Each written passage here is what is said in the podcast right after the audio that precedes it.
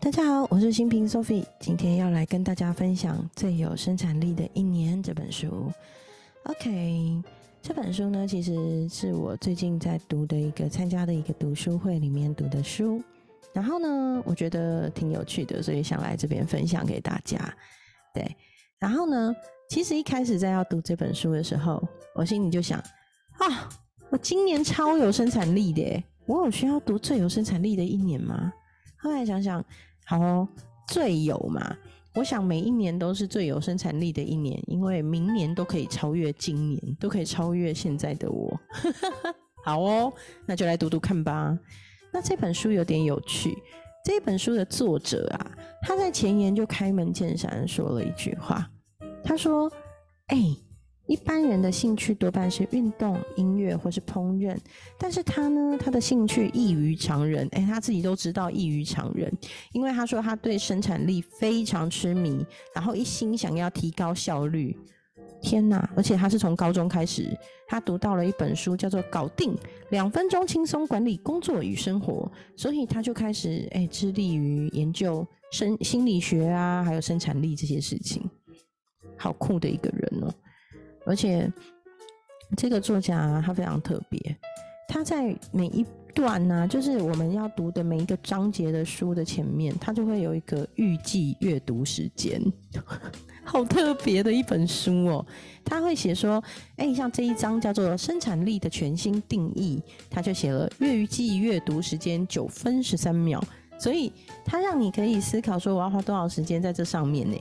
那如果我要花这个时间的话，可能会受到影响。那你可以规划你的生活。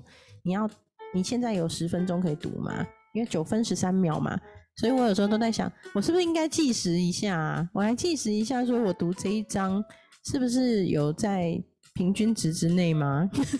如果我超过九分十三秒，那我就阅读速度比一般人慢。那如果我阅读的时间是八分钟，哇哦，太棒了！我速读能力我可以再锻炼，是这样吗？我觉得这本书真的很妙哎，但是我觉得它也是一个很好的设计呀。就是我如果知道说我今天只有十分钟的时间，那我是不是就可以来看一下这一章？因为我可以把它看完。但是如果我今天的时间不够，那可能我就要给自己一点规划，说我可以先做别的事情，等时间充裕再来把这一章读完。哎，好像也蛮有意思的吼。对，好，那我在分享我喜欢的书的方式呢，先简单分享一下。我应该会就是挑我刚好最近读到哪里觉得很好玩，我就来分享啊。分享完了以后，就接下来就是哎，下一次再读到哪里觉得很好玩就分享。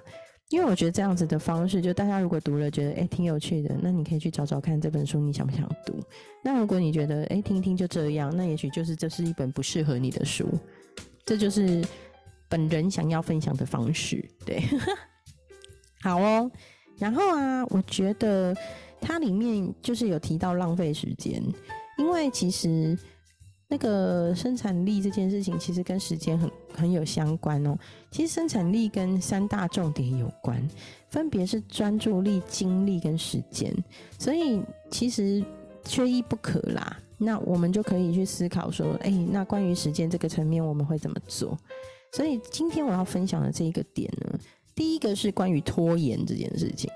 哎，的确，拖延会影响生产力，这不可否认吧？很多人是因为拖延没有办法把事情做出来，导致生产力大幅下降。那他就有提到啊，拖延其实有六大特质，这六大特质我们可以听听看，跟我们的人生有没有相关哦。第一个叫做无趣啊，觉得很 boring 无聊啦。第二个是令人感到受挫。第三个是困难，嗯，难度太高了，不想做。第四个是毫无条理，不够明确。对哦，如果我不知道该做什么，或是不知道该怎么做，没有条理的时候，嗯，烦，不想做。第五个是缺乏个人意义啊，做这件事情一点意义都没有，不想做。嗯。第六个是缺乏个人报酬，觉得不好玩，缺乏吸引力，没有收入，各方面对。所以他说这六大六大特质会影响我们去决定这件事情会不会拖延。然后他举了一个我觉得还蛮恰当的例子，就是报税。哎，报税耶，你会觉得报税好玩吗？好像不会哈，对，挺无趣的。还好它不会令人受挫，因为感谢这个世上有一个重要的职业的人，叫做工程师。对我卡壳了，工程师，嗯，感谢工程师们为我们写出了好多好多重要的程式。报税这件事情就真的好需要。我记得以前我小时候，我爸每次报税都很痛苦，苦哈哈拿那个好大张的报税的一张纸，有没有？然后就要在上面写说：“哇，我要报税我那个收入啊，然后有哪些啊，然后要算比例。”我觉得那真的超辛苦的。感谢这个世界上有各位工程师为我们贡献出你重要的成就，对，所以报税就变得让人不那么觉得受挫跟困难。而且也产生了一些好方法让我们可以做，不过报税的确相对的比较没有个人意义。对啊，好，报税对啦。如果站在呃社会环境，然后社会大众，然后国家资源来说的话，报税真的很重要。对，好，那缺乏个人报酬这一件事情，我就觉得报税这件事情对我爸妈来说，应该就是一件非常有报酬的，会想要赶快做，不会拖延的事。为什么？因为他们年纪大啦，他们退休了，所以他们报税其实是可以退税的。那对他们来说，退税，哎，赶快算一算，知道能退税多少，是挺开心的一件事情。所以他们应该比我不会拖延吧？对，所以退有时候啊被发现了，我报税有时候会拖到很后面才开始报。对，没有办法。然后那他还有一个，我觉得关于那个就是生产力的提升跟时间有关的一个。Idea 我觉得蛮棒的，那就是遇见未来的自己。什么是遇见未来的自己呀？哎，他说到一个观念哦，他说人很容易替未来的自己承诺一些现在的你不想做的事情。哎，好像是哎。可是如果回归到我们跟未来的自己有产生连结的话，那是不是我们就会做一些规划是跟未来的自己有关？哎，我觉得这跟财富流的概念很像哎。就是把我们如果人能够拉高维度去看我们这一辈子到六十岁、七十岁的自己，我想要那样的自己是什么样子的时候，也许现在做的每一步、每一个方向都会更有意义跟连接吧。所以它里面有提到跟未来的自己联系呀，可以怎么做？第一个就是有一个叫做 Aging Booth 这个 App，A G I N G B O O T H。这个 app 呢，它可以帮助你哦，你就放一张拍自拍一张照片放上去，它会帮你产出，哎，三十年后的自己，哇塞，哎，我真的有这样做哎，我去下载了这个 app，然后就把照片弄上去，我就发现，天哪，原来三十年后的我长这样哎，哇，还蛮可爱的，是可爱的阿阿伯。可爱的婆婆，那我后来看到那张照片的时候，我特别有连结，就是，哎，如果是三十年后的我，现在我四十七岁，三十年后的我是七十七岁，哇哦，七十七岁的我应该已经跟我们家老王过着很舒服的退休生活了吧？那退休的生活里面，我能够有怎么样的被动收入？我有什么样的资产呢？我的身体好不好啊？我想应该身体还不错吧，我现在身体那么好。然后再来就是，哇，如果三十年后我的女儿几岁啊？我们家两个姐妹，大的呢，现那个时候三十年后应该就四十二岁了，然后妹妹呢，那时候三十九岁。他们最近在讲，因为姐姐念国中美术班嘛，妹妹也打算想要考美术班，所以他们两个有在讨论说，哇，等他们以后可以一起合开一个美术教室，教大人小孩画画。哇哦，如果是这样，那三十年后的他们是不是已经实现他们想要的梦想呢？那他们会怎么做？他们会在那个画室是什么样子？哇，这样讲一讲，好有画面感哦。是不是跟未来的自己有联系？现在的努力就慢慢慢慢的好像有意义了。所以他第一个地方是第一点，跟未来的自己有联系，就是看到你的脸部特写数十年后的样子，去跟那个自己连接。然后第二点是什么呢？第二点是寄信给未来的自己。哎，你有想过写给三十年后的你一封信吗？你会怎么做？那有没有可能每年写一封信呢？或是五年、十年写一封信呢？